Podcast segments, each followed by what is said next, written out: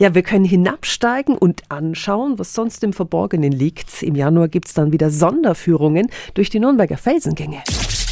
365 Dinge, die Sie in Franken erleben müssen. Der Vorsitzende des Fördervereins Nürnberger Felsengänge ist Ralf Arnold. Guten Morgen. Ja, einen schönen guten Morgen wünsche ich auch.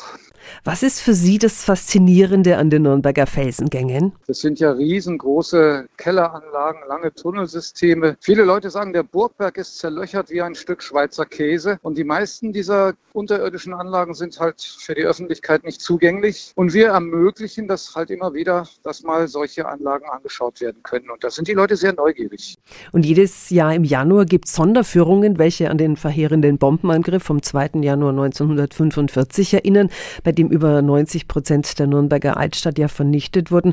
In welchen Bunker geht's da? Ja, wir haben jetzt Führung in einem Bunker unter der Neutorbastei. Das ist eigentlich ein Festungsbauwerk aus den 1560er Jahren, aber auch damals schon mit fünf Meter dicken Mauern unheimlich massiv gebaut. Da sind eben Räumlichkeiten drin, die man dann im Zweiten Weltkrieg flott gemacht hat sodass sie als Luftschutzbunker genutzt werden konnten. Da führen wir jetzt Leute durch. Aktuelle Führungen durch die Nürnberger Felsengänge. Die Infos sind auch nochmal auf radiof.de.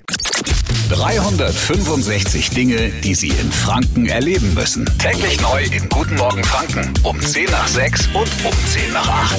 Radio F.